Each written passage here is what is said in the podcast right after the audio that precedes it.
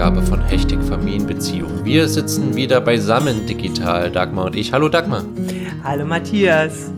Schön, dass wir uns wieder sehen. Wir hatten eine längere Pause, glaube ich. Ja, jetzt ist es heiß geworden inzwischen. Ja, es ist heiß geworden und äh, wir hatten viel zu tun.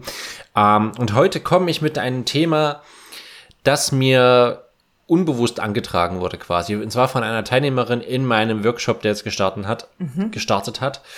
Und sie meinte, äh, da ging es so um Selbstfürsorge. Ja, und äh, was man vom Partner erwarten darf und was nicht, was Selbstfürsorge angeht, ne? Die Unterstützung, die man sich erhofft, auch als Mutter. Und sie sagt halt, ja, sie ist, ne, wenn ich jetzt fragen würde, wie viel Zeit nützt du dir denn am Tag, äh, um dich, um dich selbst zu kümmern, damit es dir gut geht, äh, da würde sie sagen, ja, ich komme gar nicht da, dazu, weil das Kind ist die ganze Zeit bei mir.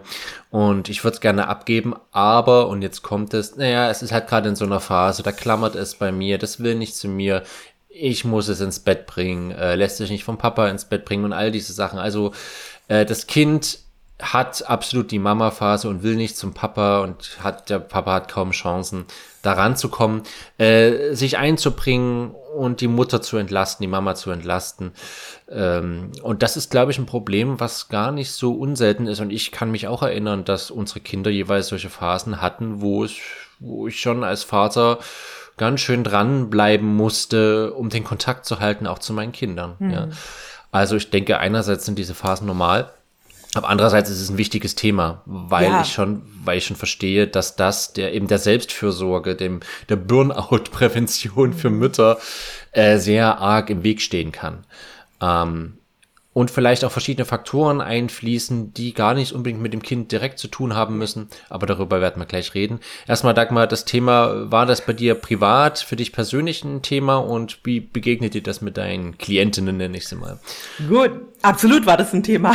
ja, also ähm, auf jeden Fall. Also besonders auch bei meiner Jüngsten, mhm. weil als sie geboren worden ist, hat gerade mein Mann sein zweites Standbein aufgebaut, berufliches. Also er ah, hatte dann ein zweites Unternehmen gegründet und war einfach ganz viel beschäftigt. Ja, das heißt, sie war einfach sehr viel mit mir zusammen.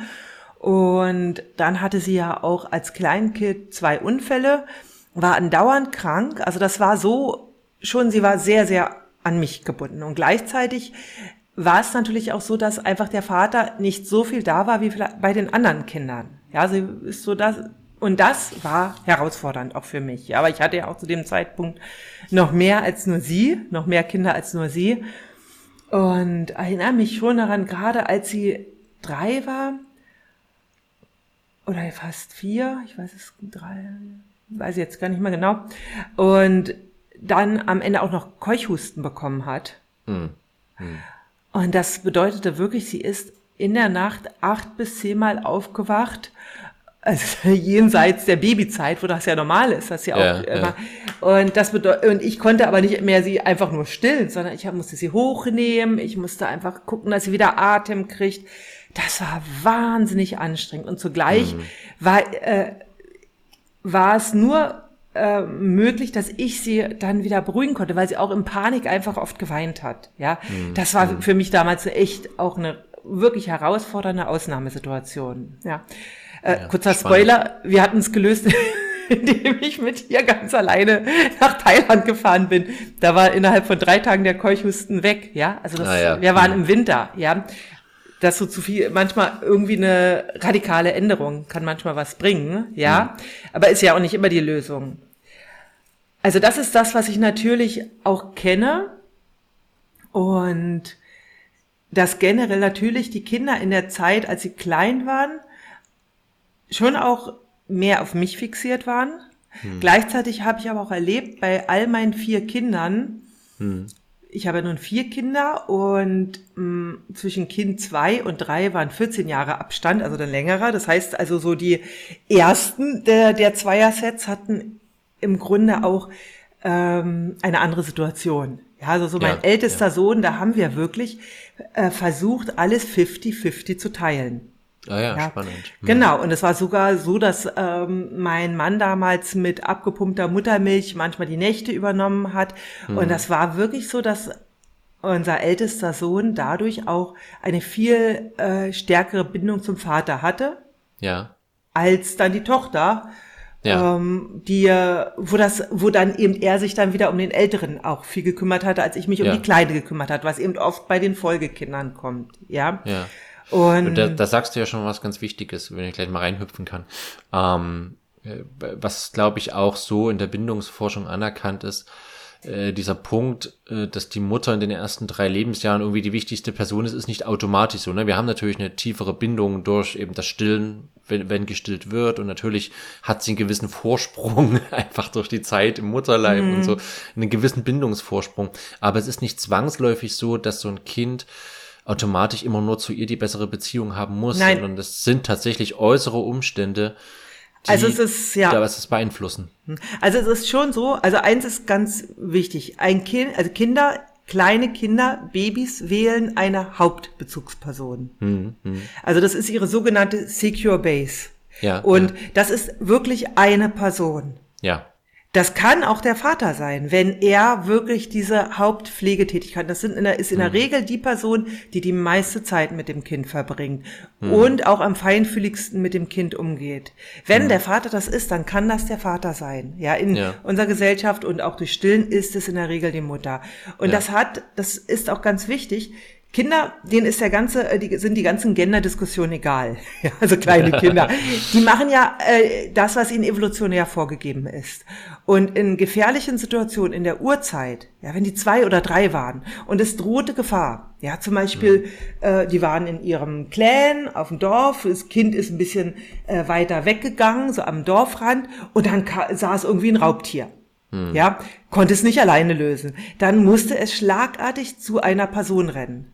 Ja, und da ja. kann es nicht überlegen, hey, zu wem gehe ich denn jetzt? Ja, Ja. wenn ich dann erst überlege, gehe ich jetzt zu Papa, der ist vielleicht stärker, gehe ich zu Mama. Nee, es musste eine Person intuitiv sofort wählen. Und das ist dann eben die Secure Base. Hm, Und das ist der Grund, weswegen Kinder, wenn sie Ängste erleben, wenn sie unter Stress sind, wenn sie auch, äh, also wenn alles, was sie gerade bedroht und verunsichert, wählen sie ihre Secure Base. Dann spielt der äh, Vater oder eben die anderen Personen keine Rolle mehr. Es hatte das, also ich habe das erst bei meiner Tochter noch in ähm, diesem Jahr erlebt. Ja, da war, äh, ich saß mit meinem Mann auf dem Sofa und meine äh, Tochter spielte so am Essenstisch und dann ist die irgendwie äh, weggerutscht und hat sich den Kopf angehauen. Ja, tat weh. Sie weinte fürchterlich und rannte sofort zu uns beiden, aber so zu mir.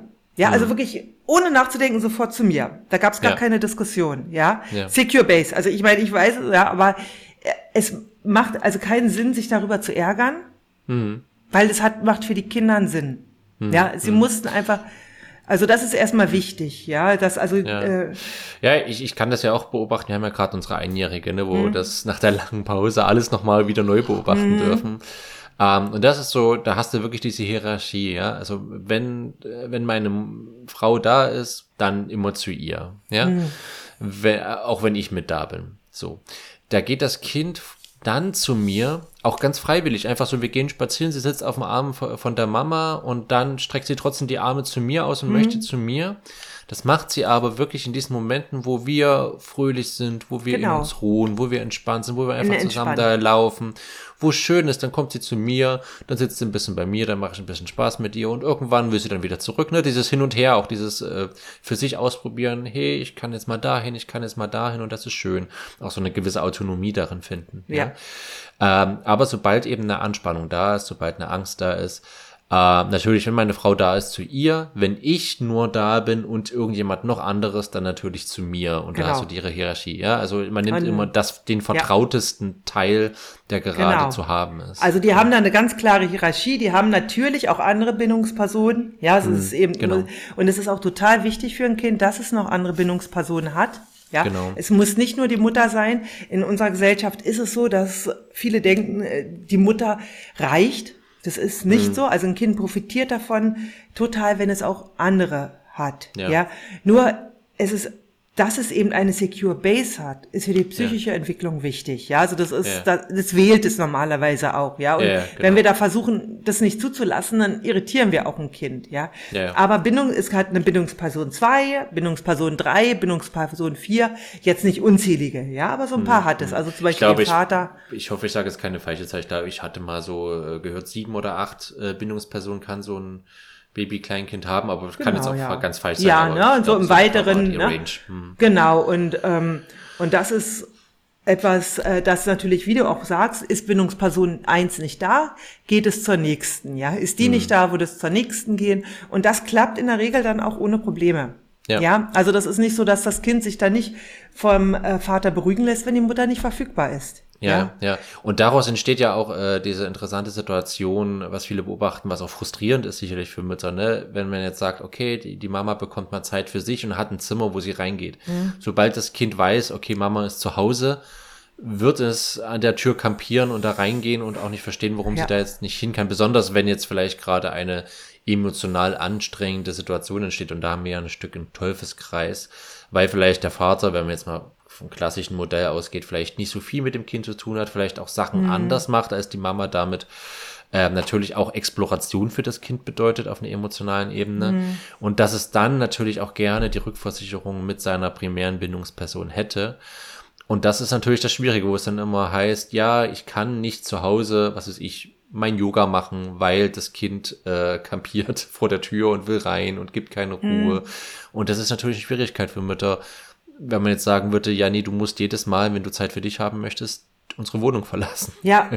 Aber also das ist genau das Thema, wo ich auch heute viel drüber nachgedacht habe. Ja, also ja. Äh, weil es gibt keine Standardlösung dafür. Nee, total. Das ist echt ja. ganz wichtig. Also einmal ist es so, es ist wirklich hilfreich, darauf zu achten, dass der Vater eine starke Bindungsperson ist. Ja, und man nicht, äh, nicht es dabei belässt, ja, der, sie will halt zu dir oder er will halt zu dir. Ja, ja. weil ähm, das, was Kindern auch da, also erstmal hat es mit dem Alter auch zu tun. Ja. Ja, also es ist wirklich so, ähm, also bei Babys geht es sogar oft noch unkomplizierter, als wenn die mhm. kleinen Kinder mhm. sind. Die sind halt mhm. aktiver, die versuchen es aktiv auch wieder herzustellen. Ja, die sind und, ja auch manchmal eben in dieser Phase, ne, ich bin, was ich will. Ja. Und definieren sich darüber, über das, was sie jetzt gerade mhm. möchten. Und genau. äh, dann ist es ganz wichtig, dass wir das nicht einfach abwürgen und sagen, ja, nee, passt aber nicht und du wirst es auch nicht verstehen, warum nicht. Ja, ja und ähm, das Dilemma ist ja, dass in der Regel es in den meisten Familien, manchmal gibt's nur die Mutter als Bindungsperson, ja, dann ist ja, ja. sie, das ist dann, äh, und wenn es eben den Vater noch gibt, vielleicht auch noch äh, die Oma oder sonst wen, hm.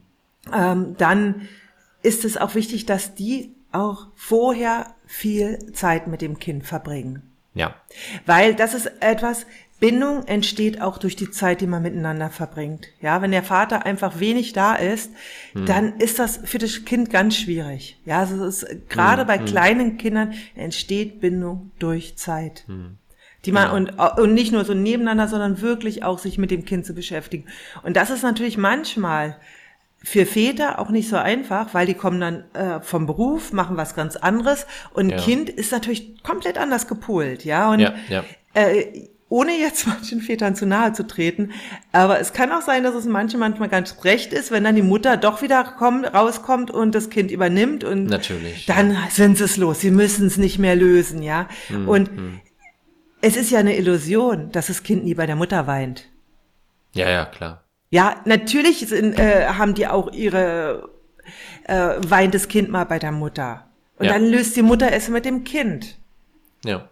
Und dieses Zutrauen, der hm. Vater löst es mit dem Kind. Das brauchen sowohl Vater als auch Mutter. Ja.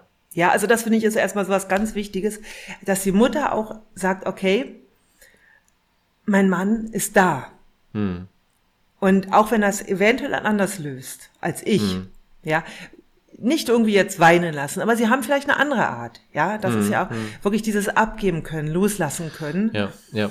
Und auch der, äh, der Vater wirklich sagt, hey, ich bin da, ja, mhm. und dass, äh, dass er dann das Kind auch wirklich in seinen Gefühlen begleitet. Hm, hm. Da, da kommen wir, glaube ich, zu einem ganz wichtigen Thema, was wir gleich nochmal separat tiefer eingehen müssen, nämlich das Thema ich nenne es jetzt mal ganz böse, weil es die Hebamme damals so genannt hat, deshalb nehme ich mir das mal so raus, auch so zu nennen, der, der Mutter, der, der Mutterchauvinismus. Ja. Also diese, dieser Punkt, äh, niemand kann sich so gut um mein Kind kümmern wie ich selbst und wenn es beim Vater ist, mache ich mir Sorgen und habe Angst, was du gerade gesagt hast, dass es auf eine Art und Weise nicht richtig getröstet wird, nicht, äh, nicht, nicht bindungsgerecht oder be beziehungszentriert ja. umgegangen wird. Aber bevor wir das äh, da reingehen, weil ich denke, da machen wir ein großes Feld auf, äh, ist bei mir ein ganz praktisch gesehener Gedanke. Und zwar ist es oft so, wie du schon sagst, wir haben es so, der Papa ist vielleicht mit dem Kind zugange und dann passiert irgendwas und das Kind will zur Mama. Hat eine emotional anstrengende mhm. Sache und es will zur Mama. Und da ist meine Einladung an uns Väter, wenn das Kind, natürlich kann es dann zur Mutter, ja, wir müssen es jetzt nicht auf Biegen und ja. Brechen da vorenthalten, das hm. wäre sicherlich auch der falsche Weg, aber wenn es dann bei der Mutter ist, für uns Väter ganz wichtig, nicht einfach zu gehen. Ja. Sondern gerne einfach dabei bleiben, in der Situation bleiben, ne, wenn, was ich dann es an der Brust ist, auf, die sitzen auf dem Sofa, einfach daneben sitzen hm. und auch noch zeigen, guck mal, äh, wenn es dir emotional nicht gut geht, bin ich nicht plötzlich weg, sondern ich begleite dich auch gerne durch diesen Prozess. Ne? Da ist die Mama, die gibt dir Sicherheit, aber ich bin auch noch da. Ja. Und das ist, glaube ich, allgemein ein Tipp. Ich weiß, das ist von der hm. Alltagsorganisation äh, nicht so leicht. Ja. Aber nicht immer dieses, wer hat das Kind entweder oder Situation, sondern ja. wir haben gemeinsam das Kind. Ich bin da, du bist da, so dass das Kind eben das, was ich vorhin äh, beschrieben habe, durchführen kann. Dieses, ich komme mal bei dir auf den Arm, Jetzt komme ich mal zu dir und hey, ich habe mich gerade, bin gerade hingefallen. Guck mal, jetzt ist gerade mein Papa da, ich kann jetzt mal austesten, aber die Mama ist auch da, ich kann mal austesten, ob er mich auch gut trösten hm. kann. Ne? Und das bedeutet aber, wir müssen zusammen Zeit mit dem Kind verbringen, ja. damit es diese Phase hat. Und ich weiß, das ist eine Herausforderung im Alltag, weil um alles auf die Reihe zu bekommen, sagt man halt, okay, nimm du das Kind, ich mache jetzt mal das Abendessen oder irgendwas. Die Tendenz ist natürlich schnell da, das ist logisch, hm. das ist nachvollziehbar. Aber trotzdem vielleicht an der, an dem Punkt die Einladung, einfach zusammen zu sein und nicht, ah, okay, sie hat jetzt wieder das Kind, dann bin ich mal weg. Ja, ja. genau. Und äh, was auch nochmal äh, wichtig ist, ist so, äh, einmal das Alter natürlich, wie alt ist das Kind gerade, ja, weil Kinder ja. sind einfach unterschiedlich emotional.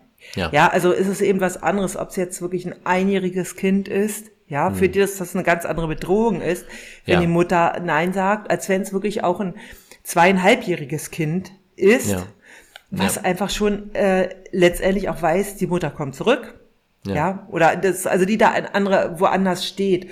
Und was ich noch ganz, ganz wichtig finde, was ich einfach als Mutter sagen mhm. kann, ja, es gibt Situationen, da sind Mütter einfach nur erschöpft und fertig. Ja. Und da ist manchmal ist die Frage,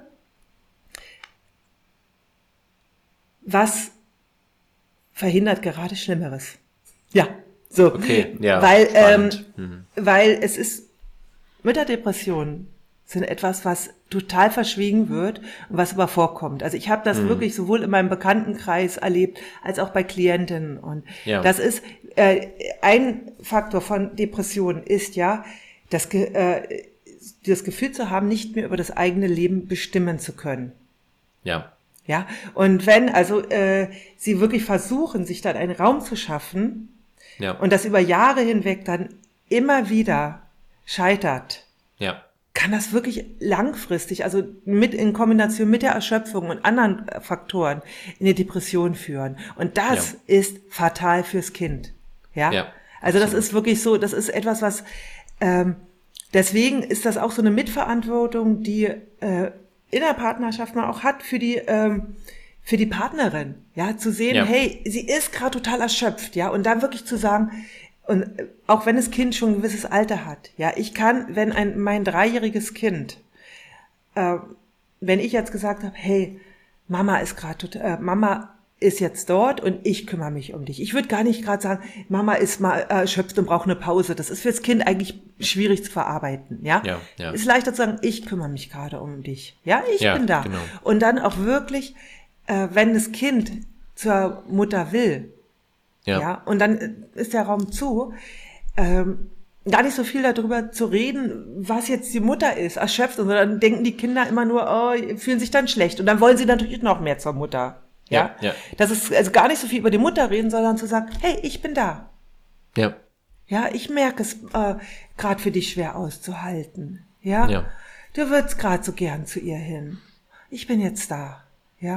Das ich bedeutet auch, ja genau, und um da reinzuspringen, ich komme aus der Männerrolle auch wieder, ne, ist auch der Punkt, nicht so viel zu erwarten, was da zu tun sein kann. Ja. Ja, das bedeutet nicht, ich habe jetzt das Kind, aber eben eben ich mache mal nebenbei jetzt Abendessen und ich mache jetzt mal nebenbei mhm. noch das und kümmere mich noch darum. Nee, es kann auch sein, dass ich zwei, drei Stunden das Kind dieses emotional kind betreue. Genau. Ja. Äh, emotionale Begleitung ist auch Arbeit, ja. Emotionale ja. Arbeit, Beziehungsarbeit ist Arbeit. Und es ist nicht so was, ja, das läuft immer so nebenbei. Ich weiß, das ist uns mhm. allen und das ist, ist immer oft das Thema bei mir und meiner Frau, weil wir das so beobachten. In den früheren Generationen war es oft dieses, ja, das ist das, was nebenher läuft. Das mhm. ist keine aktive Tätigkeit.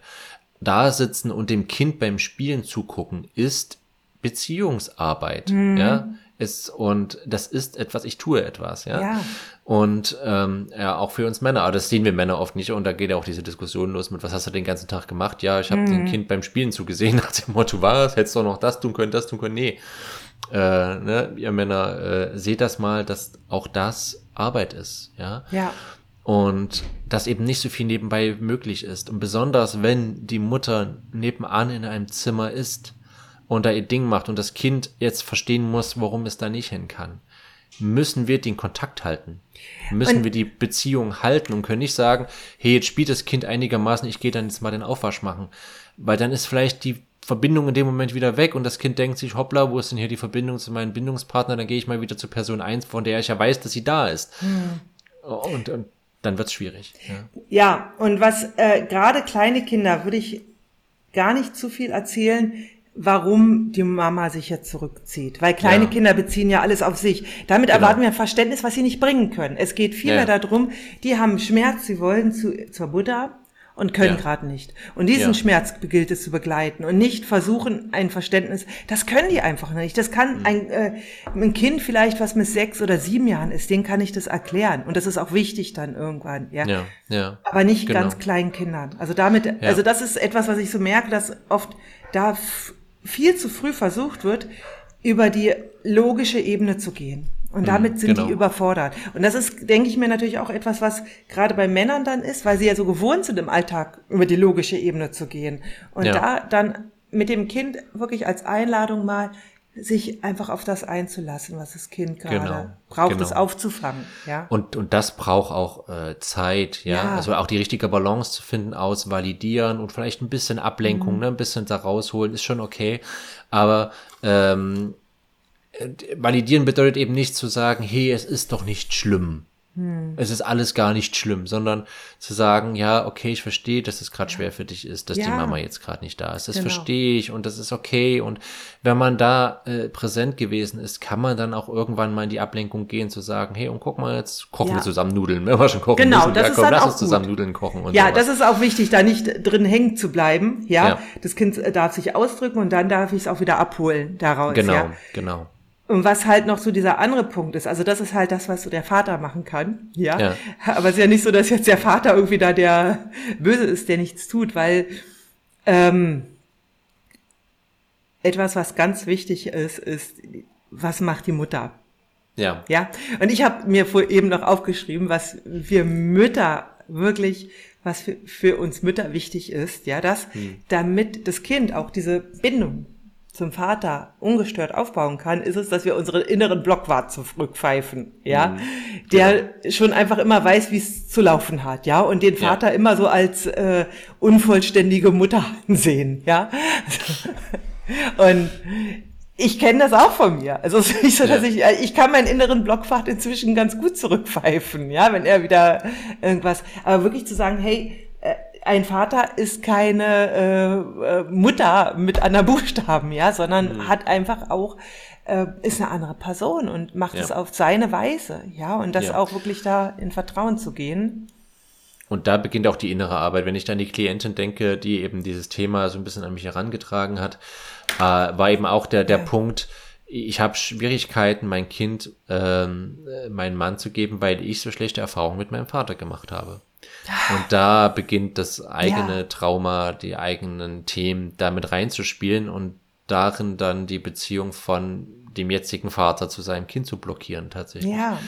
aber das ist ja kein Victim-Shaming oder sowas, ja. Also ich verstehe schon, dass das schwer ist, aber in dem Moment darf ich eben anfangen, hineinzuschauen, ja. Mhm. Und, und hier wird es spannend. Warum habe ich so dieses Misstrauen? Warum glaube ich nicht daran, dass mein Mann das hinbekommen könnte?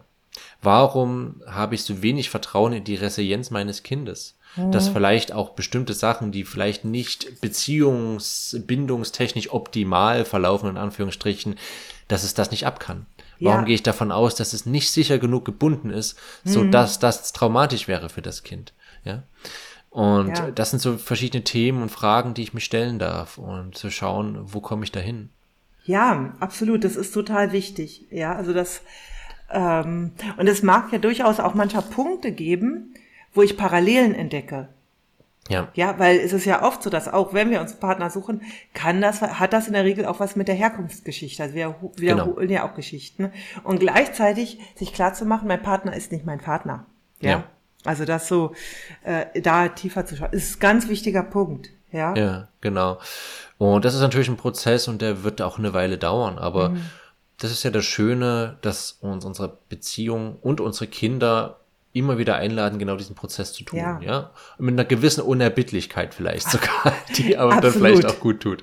Ähm, weil die werden damit nicht aufhören. Und die werden ja. das immer wieder merken in der Symptomatik. Wenn das Kind nicht zu meinem Partner will, egal wie er versucht, sich ein Bein rauszureißen, mhm. dass es das tut, äh, dann müssen wir einfach mal schauen, okay, woran, können, woran könnte ja. es liegen, ja? Ähm, und natürlich, das, also der Punkt ist besonders in den ersten Lebensjahren, werden nicht die Nächte der Ort sein, wo wir das üben können. Weil nachts eben meistens noch gestillt wird.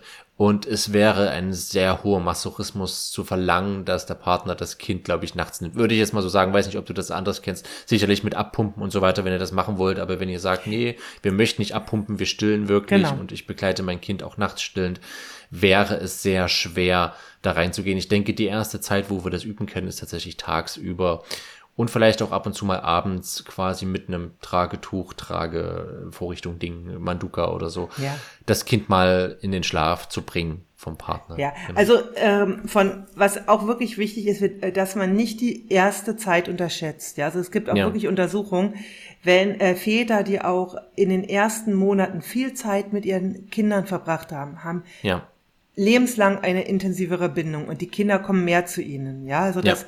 also nicht sagen, ja, stillen und so weiter und deswegen wenig Zeit, sondern da wirklich ganz viel auch das, dem Vater mal äh, das Wickeln überlassen, also dass er auch so Aufgabenbereiche hat. Ja, ja. also ich äh, erinnere mich so bei meinem Mittleren, da hat das Wickeln hat eigentlich immer komplett meinen Mann übernommen. Ja, also das war so sein Job, ne? Das war, ja. hat er, außer er war nicht da, ne? Und das ist, also dass sie auch so ihre Aufgabenbereiche haben. Hm, hm. Und da wird es, das ist eben wirklich gar nicht so leicht. Wenn ich das mal kurz aus der Perspektive nochmal, weil du gerade Wickeln gesagt hast, ja, ich merke das so, meine Frau hat natürlich das Thema Stillen, das heißt die nächtliche Begleitung. Äh, was wir aber auch tun, ist abhalten. Ja, also mhm. wir haben dieses, äh, wir sind nicht windelfrei mhm. im klassischen Sinn, aber wir halten ab, wenn wir es mit. Ja, das haben wir auch gemacht, ja. Genau. Mhm. Und jetzt ist natürlich so der Punkt, dass meine Frau da natürlich auch noch einen viel besseren Instinkt hat, weil sie die Bin Verbindung mit dem Kind besser hat als ja. ich. Ja, und ich verpasse das dann auch. Und ähm, in dem Moment machen wir natürlich wieder das Thema auf, wenn ne, ich das Kind zurückgebe mit einer sehr vollen Windel, fragt natürlich mal, fragt man sich natürlich automatisch, hey, was was ist da passiert und so, ne? Und dieselbe, also gar nicht unbedingt, dass man meine Frau da Vorwürfe macht, das ist ja schon klar, dass ich das nicht so mitbekommen mhm. kann wie sie, ja, das ist absolut logisch. Aber in dem Moment kommen wir zu einem Thema, was uns Männer sehr betrifft, und das ist so eine Art Schuld und Selbstzweifel. Mhm. Ja? Wenn jedes Mal, ich, wenn ich das Kind bekomme, es wieder zurück zur Mama will. Wenn mhm. ich Sachen einfach nicht so entspannt oder weniger entspannt hinbekomme, wie meine Frau das tut, weil mhm. ich einfach den Kontakt nicht so habe. Einmal habe ich die Verbindung nicht so, ich laufe nicht so routiniert mit dem Kind an sich. Mhm.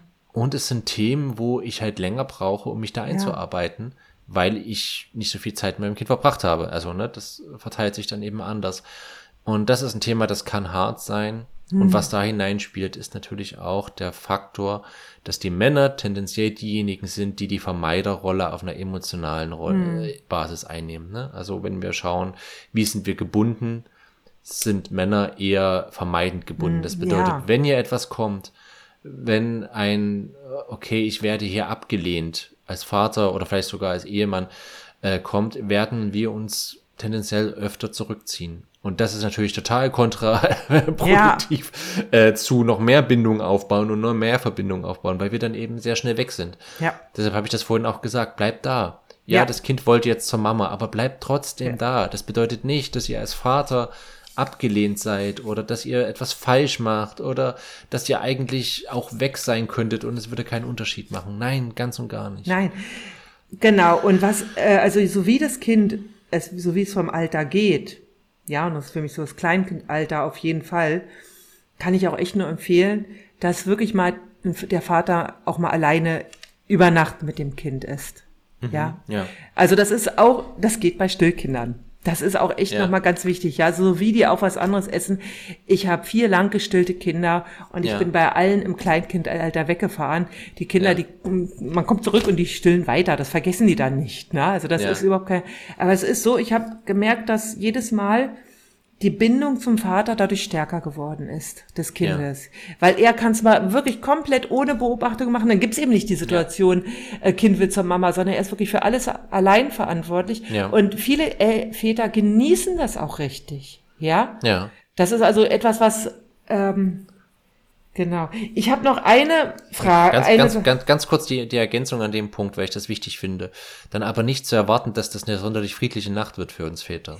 das weil das Kind wird wach, das, es ist ja. etwas anders, es ist nicht die Routine, jetzt hier ja. Brust in den Mund, ich schlafe mal weiter, sondern wo, wo denn, wo denn, passiert nicht, kommt nicht, äh, so. Und das wird dann, weiß nicht, wie oft das Kind eben für, bei euch dann wach ist, drei, vier, fünf, sechs, sieben, acht Mal passieren in dieser Nacht. Also es wird eine schlaflose Nacht, aber der Gewinn ist dadurch halt relativ genau. groß. Ne? Ja, also einmal für die Beziehung, ja, genau. vom, und der Vater wird eigene Formen entwickeln. Ja, er genau. wird einfach eigene Formen und das ist auch genau. wichtig.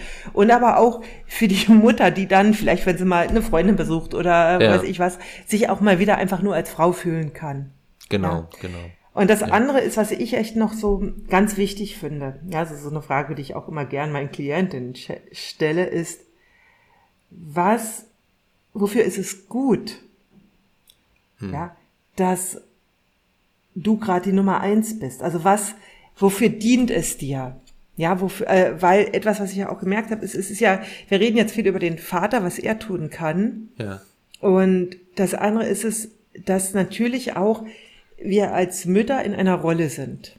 Ja. Ja, also wir sind in einer Rolle und es, äh, es ist eben auch ein, so, so, so Mechanismen, wo Mütter das auch miterhalten. Ja, also mhm. sie erhalten dieses System mit, sie leiden darunter und sie erhalten es gleichzeitig mit. Und da wirklich ja. hinterzuschauen, was vermeide ich, also wo du auch sagst, vermeiden, ja, auch Mütter vermeiden etwas. Was vermeide ich vielleicht, ja? Mhm. Vermeide ich vielleicht eine äh, tiefere Beziehung mit meinem Partner, ja, weil ich mhm. immer mit dem Kind belegt bin?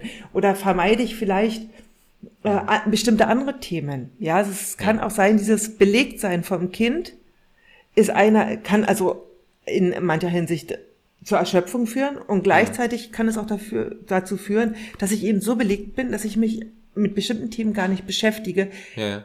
wo ich eigentlich hinschauen dürfte. Ja, ja? Meine, Kinder sind sozusagen der Schutzwald, genau. den ich genau. um mich herum baue, dass etwas anderes mich nicht mehr erreichen kann. Ja.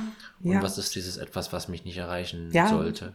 So was ist es, ja. Und das ist so etwas, was auch eine Rolle spielt. So dieses, ähm, diese, diese Glaubenssätze, die ja Mütter oft haben äh, immer bleibt alles an mir hängen und ich, mhm. äh, ohne mich läuft's gar nicht und äh, ich ja.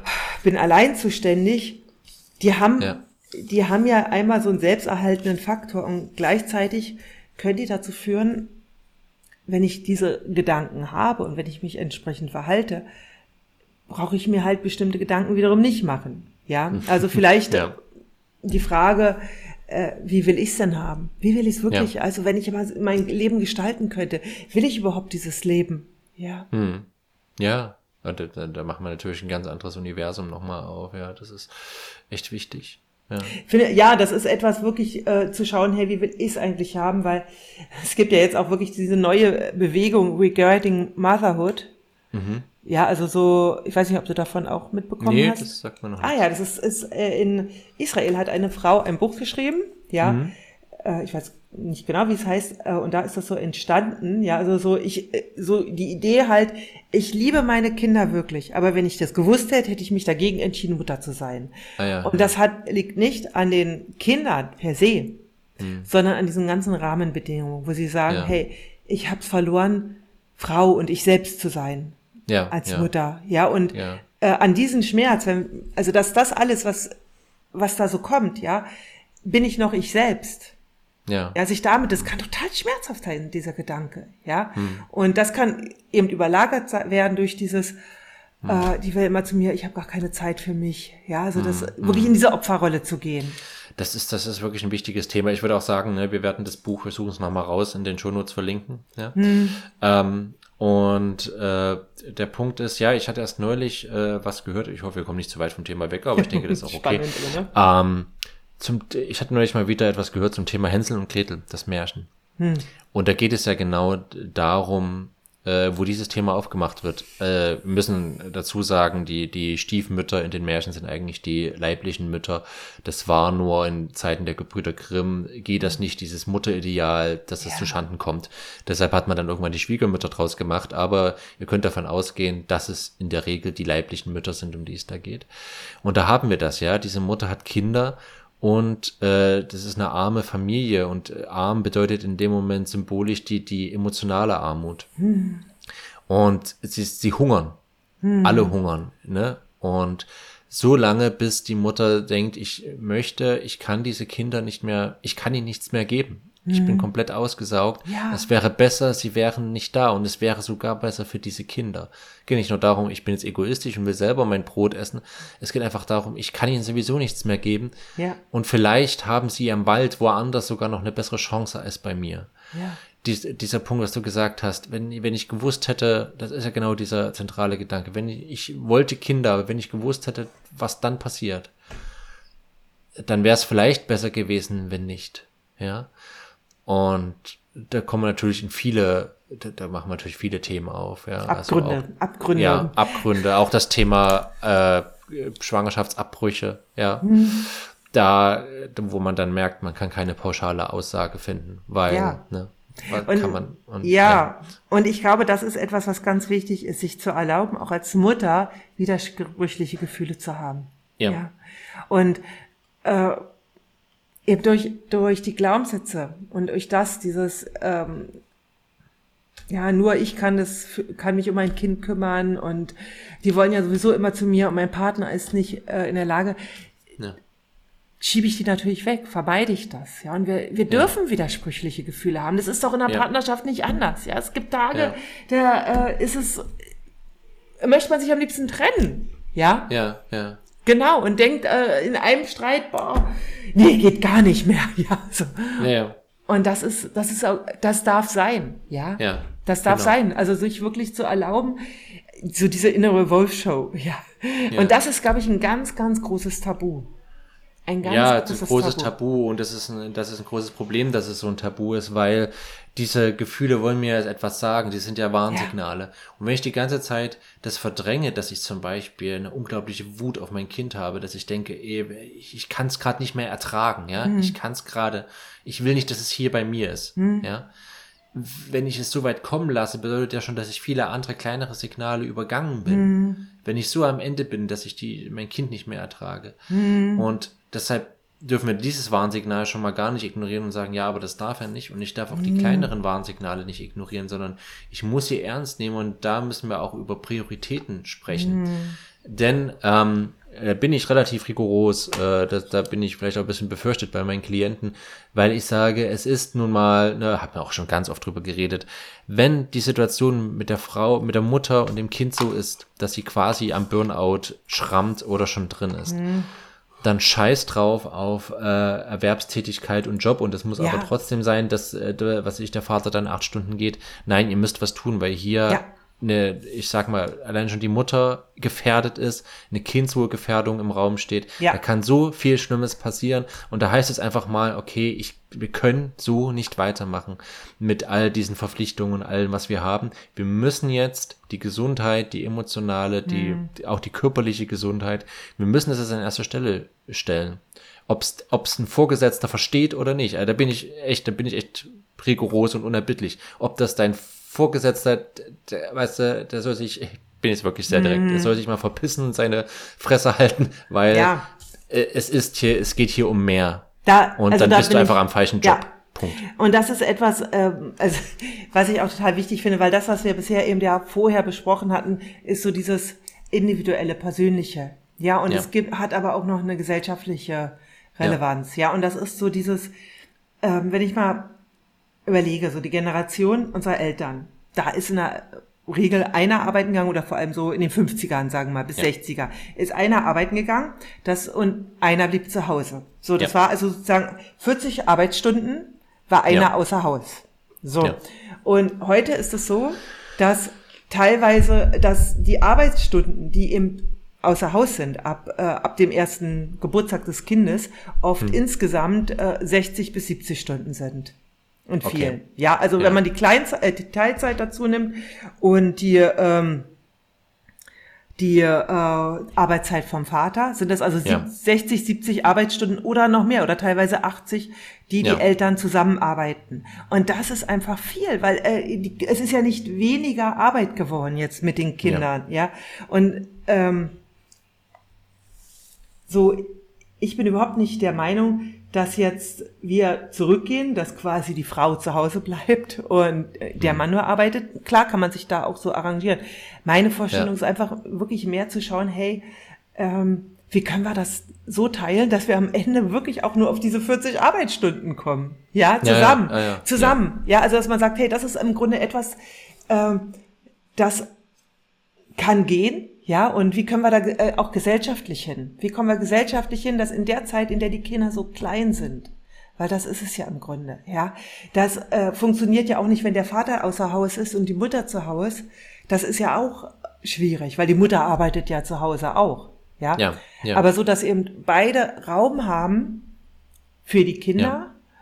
für sich und das, ja. Also, und das ist eigentlich der Generationsvertrag, der eben nicht erfüllt worden ist, ja. Also der, ja, ja. so dieses, ursprünglich war der Generationsvertrag, wir kümmern uns um die Alten mhm. und um die Jungen, ja. Heranwachsenden. Und dann hat Konrad Adenauer gesagt, äh, um die Eltern brauchen wir uns nicht groß kümmern, weil Kinder kriegen die sowieso. Mhm. So, und damit waren Eltern raus aus diesem Generationsvertrag, ne, wurden mit ein bisschen mhm. Kindergeld abgespeist. Und äh, jetzt ist natürlich, äh, und dann je nachdem, wie gerade das gesellschaftliche Klima war, ob eben mhm. Arbeitskräfte gebraucht worden sind oder nicht, wurden äh, die Frauen auf dem Arbeitsmarkt gesucht oder nicht. Und jetzt ist es halt eher Fachkräftemangel, ja, das ja. heißt am besten Vollzeitbeschäftigung. Und das führt einfach in die Erschöpfung, wenn äh, beide Partner Vollzeit arbeiten. Ja. ja. ja und genau. da wirklich, äh, also auch, dass die Männer wirklich sagen, hey, ich will nicht Vollzeit arbeiten, ich habe Familie. Genau. Und das ist auch eben wichtig im Hinblick darauf, bevor wir bei der Erschöpfung sind, ja. was, du vorhin, was du vorhin und was wir vorhin gesagt ja. hatten. Äh, die Männer müssen auch eine Bindung zum Kind aufbauen. Ja. Das bedeutet, voll arbeiten ist eher schwierig tatsächlich. Ja.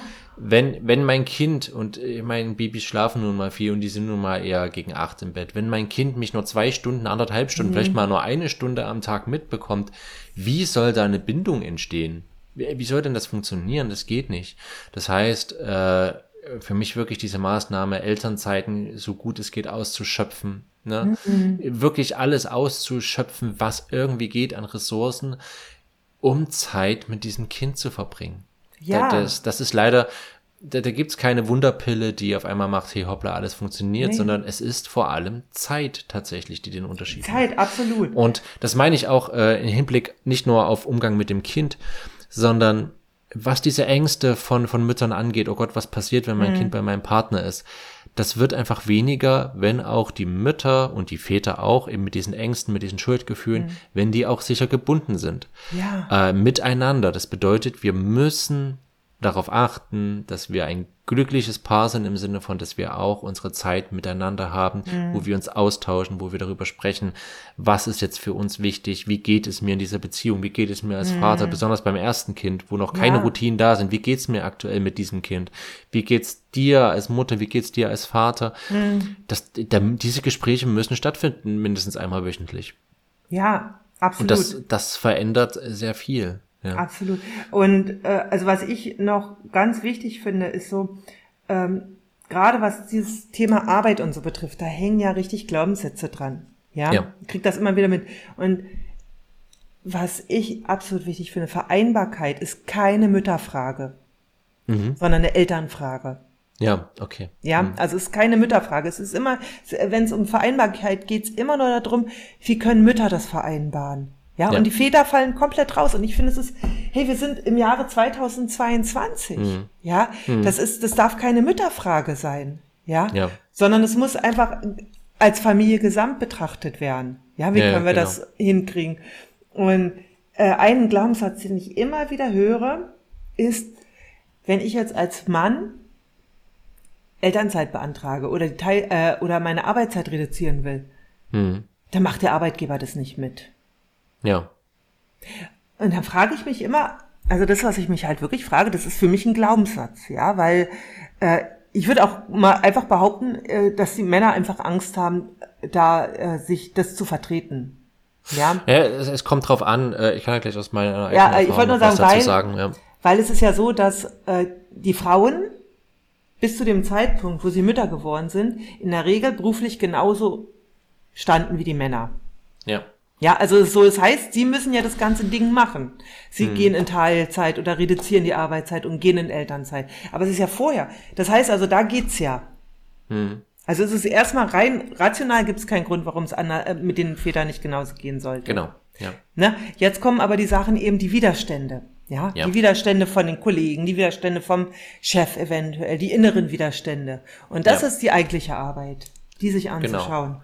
Genau, und das ist eben das, was ich auch, und da kommt es sicherlich auf das Metier an, ja, also wenn wir ein relativ konservatives Metier haben, wie zum Beispiel im Ingenieurwesen, ja, da kann ich einfach aus eigener Erfahrung sprechen, dass damals war ich eben mhm. angestellt äh, und meine Frau hat studiert und wir hatten unsere kleinen Kinder von ein, also ne, die, die mittlere, die jetzt mittlere war damals die jüngste mit ein oder zwei Jahren, glaube ich, so in etwa, ne? Und die ältere war halt auch vier oder fünf, so, ne? Mhm. Sechs, vier, fünf, sechs, so in der Drehe. Und da war es einfach so, äh, es war bei ihm klar, die Mutter kümmert sich eher um ja. die Kinder. Und da sie auch noch nur studiert hat, in Anführungsstrichen, ja, nur studiert und ich war der, der den richtigen mhm. Job hat, war es klar, dass wenn die Kinder krank sind, die Mutter sich drum kümmert. Mhm. Weil ich bringe das Geld nach Hause, natürlich gehe ich weiter auf Arbeit, während sie ja nur studiert. Mhm. Und äh, es, wenn, es wäre quasi kompletter Verwirrung gewesen, wenn ich gesagt hätte, ja, meine Frau hat halt die und die Vorlesungen, deshalb werde ich heute krank machen, weil meine Kinder zum Beispiel krank sind. Das, das, das war, da hätte ich erzählen können, guck mal, da fliegt ein rosa Elefant. Mhm. Sowas ist nicht existent. Und äh, das ist ganz wichtig zu verstehen. Ja, da kommen Widerstände und wir müssen damit rechnen. Und es ist aber auch wichtig, weil sich sonst nichts ändert und jetzt äh, machen wir die Revoluzer-Schiene auf, ne? Wir können das nicht so stehen lassen.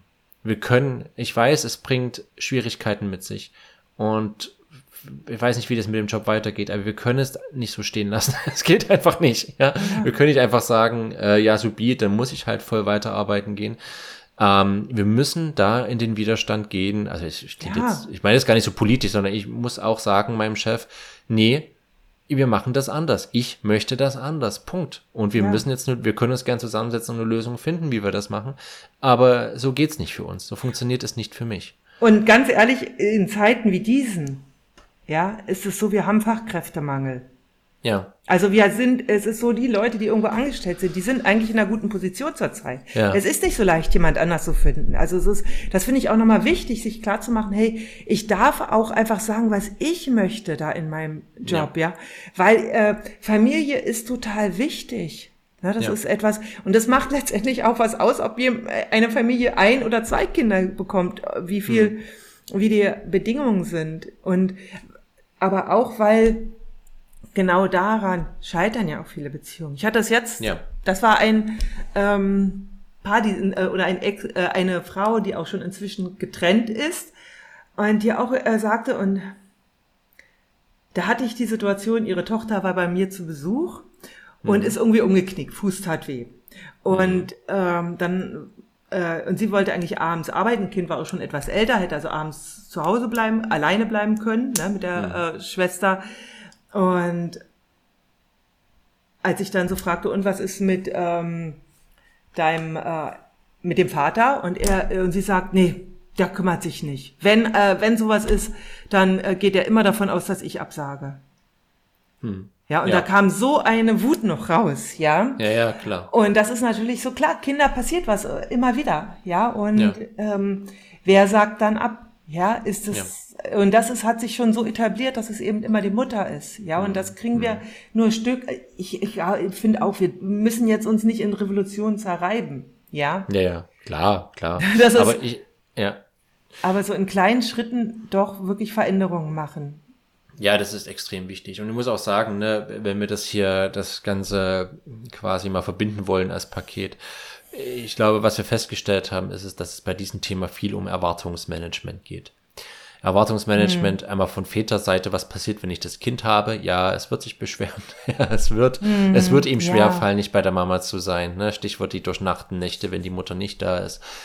Äh, auch das Erwartungsmanagement, was passiert, wenn ich dafür einstehen möchte, mhm. äh, eine andere, ein anwesender Vater zu sein, nenne ich es mal, ja. Was passiert, was wird meine Umwelt reagieren, mein mhm. Chef und so weiter. Da auch Erwartungsmanagement zu haben, was, ja, ich werde auf Widerstand stoßen. Und nicht zu mhm. denken, ja, das läuft ja alles total ja. entspannt. Ja. Und auch Erwartungsmanagement eben von, von der Mutter oder von der äh, Partnerin Seite. Was wird denn passieren, wenn das Kind bei meinem Partner ist? Ja, es wird wahrscheinlich schimpfen, weinen, meckern, ja, und da die Balance zu finden, okay, wo ist wirklich existenzielle Panik jetzt gerade. Aber an sich da eben das Erwartungsmanagement, ja, es wird hm. auch da Widerstände vom Kind geben und das müssen wir dran arbeiten, da müssen wir zusammen durchgehen. Hm. Und auch die Art und Weise, wie mein Partner mit dem Kind umgeht, wird anders sein, als ich es mir vielleicht hm. äh, immer erwarte oder wünsche oder erhoffe. Auch da Erwartungsmanagement. Ähm, ja, und ich glaube, das ist das große Thema dieser Folge im Subtext gewesen, Erwartungsmanagement. Hm. Ja, ja absolut. Ja, das ist richtig. Also da, das passt ganz gut zusammen, ja. Und, genau. ähm, und was mir auch einfällt, auch, dass dieses Ganze, äh, das Kind, wenn es eben weint und wenn das alles passiert, hm. mit dem Kind durch so etwas durchzugehen, genau das ja. stärkt ja die Bindung. Ja. Ja. Und das gibt ja auch dann dem Vater letztendlich, wenn das wirklich da durchgeht, auch wiederum das Gefühl, hey, ich kann das. Ja. Ja, ich kann das. Auf meine ja. Art. Ja, das ist voll schön, ja, genau. Mhm. Das ist echt eine tolle Erfahrung, die man machen kann. Mhm. Ja. ja. Schön. Ich, ja. Mensch. Rund. ja, finde ich auch. Können wir, können wir zumachen, die Akte. Nee, ja. können wir nicht zumachen. Es ist natürlich. Ist ein äh, ewiges Thema. ja, ja, genau. Aber und, ähm, spannend, ja. Und ich möchte noch vielleicht so ganz am Schluss nochmal sagen, hm. äh, was ich ja am Anfang gesagt habe. Und das finde ich ganz wichtig. Wir sind auf einer Reise. Ja. Wir haben da nicht jetzt eine perfekte Lösung äh, und hm. alle Paare, glaube ich, sind dabei, einen Weg zu suchen. Ja, und ja. dass es da manchmal wirklich so ein Balancieren ist und so ein Raus ausprobieren, hey, das ist völlig okay. Ja, also ja. wir sind auf einem ganz anderen Weg als die ein, zwei Generationen vor uns. Und genau. Da auch mild mit sich zu sein. Mild mit sich zu sein und vor allem, da wir etwas Neues ausprobieren, wir brauchen den Kontakt. Ja. Wir müssen da ständig in Austausch bleiben. Sonst mhm. geht's nicht. Ja, ja, das ist wichtig. Ja. Schön, super. Na dann, Gut. kommen wir mal zu unserer äh, Rubrik News sozusagen. Was, Zur Werberunde, äh, jetzt kommt der Werbeblock. ja, nö, auch äh, die. Information einfach, was gerade Spannendes ja, passiert. Genau. Äh, Dagmar, gibt's bei dir irgendetwas oder gehst du gerade in die äh, Sommerpause? Nein, quasi? nein, es gibt, vor der großen Sommerpause gibt es noch etwas und da könnt ihr euch heute, ab heute ganz frisch für anmelden. Und zwar wird vom 4. bis 8.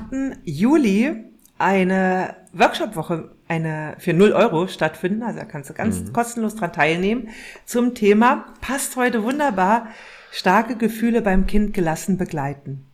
Ach schön. Also auch für alle Väter, das ist jetzt nicht nur für Mütter, sondern wenn du nicht weißt, hey, mein Kind oh, fordert mich gerade da emotional heraus oder das Kind ist emotional aufgelöst, wie begleite ich das dann? Da geht's ja. wirklich drum eben äh, Emotionscoaching beim Kind und was passiert eigentlich, wenn wir starke ja. Emotionen haben? Was passiert da im Grunde auch bei uns? Und da gibt's äh, mehrere Trainings und am Ende eine Q&A. Genau, das verlinken wir dann hier einfach in den Show Notes. Ja, und super. Kannst dich ab heute abmelden, anmelden, abmelden. anmelden. Woanders abmelden, um sich da anzumelden. Genau. Ja, melde dich von allem anderen ab und melde dich nur noch hier an. genau, ja, das ist der beste Weg. Ja, ja super. Ja, was, was geht's bei mir? Ähm, man könnte meinen, ich gehe tatsächlich in die Sommerpause, ist aber gar nicht so, weil jetzt einfach viele intensive Programme gestartet sind, die erstmal begleitet sein wollen. Ähm, aber wenn ihr sagt, okay, ich mach mal den allgemeinen Disclaimer, wenn ihr sagt, ja, viele Themen, die wir jetzt hier gehört haben, die sprechen uns als Paar an, da wollen wir gerne eigentlich drin in Kontakt bleiben, aber wir schaffen das nicht für uns. Äh, dann kontaktiert mich gern schon mal, äh, damit ich euch Rückmeldung geben kann, ob gerade ein Begleitungsplatz äh, frei ist oder ob in den Workshops, die im Herbst starten, wo es eben genau um so eine Kommunikation geht, auch Plätze noch frei sind. Äh, da heißt es wirklich, sich frühzeitig zu melden, weil die Erfahrung lehrt, dass Plätze aktuell sehr schnell weg sind. Deshalb gerne vorausschauend denken, gerne zu, nicht erst kommen, wenn wirklich die, die Stimmung brennt, ja, wenn alles brennt, wenn alles gerade zusammenbricht, sondern wirklich auch gerne präventiv kommen und zu schauen, hey, wir merken eine Tendenz, wir merken, wenn das so weitergeht, wissen wir schon, wo wir landen, ja. Und da wollen wir einfach vorher etwas verändern. Insofern gerne schon mal melden. Es kann ja auch sein, dass wir sagen, hey, äh, lass uns doch im Oktober gemeinsam starten. Jetzt noch Sommer, das machen wir noch. Und dann im Oktober cool. starten wir gelassen zusammen. Insofern gerne bei euch melden, äh, bei mir melden. Äh, ich äh, verlinke dann auch meine Seite in den Show Notes. Cool. Super. Hört sich gut ja. an. Na dann. Na dann wünsche ich allen. Danke fürs Zuhören. Und, einen wunderbaren äh, Sommer. Genau, ein Wunder. wir sehen uns ja. Oder machen wir eine Sommerpause im Podcast? Nein, nein, wir machen keine Sommerpause. Nein, nein, wir arbeiten durch ganz streng. Ja, ich meine, mache ich auch vom äh, Strand, ne? ja, ja, genau. Wir können ja überall aufnehmen. Genau. genau. Nee, aber gerne, äh, teilt gerne den Podcast, folgt uns, wenn ihr es noch nicht tut, wenn ihr noch mehr zu solchen Themen hören wollt. Äh, gebt uns auch gerne eine positive 5-Sterne-Bewertung. Äh, das hilft uns ungemein weiter. Und ansonsten danke fürs Zuhören und bis zum nächsten Mal. Bis zum nächsten Mal. Tschüss. Ciao.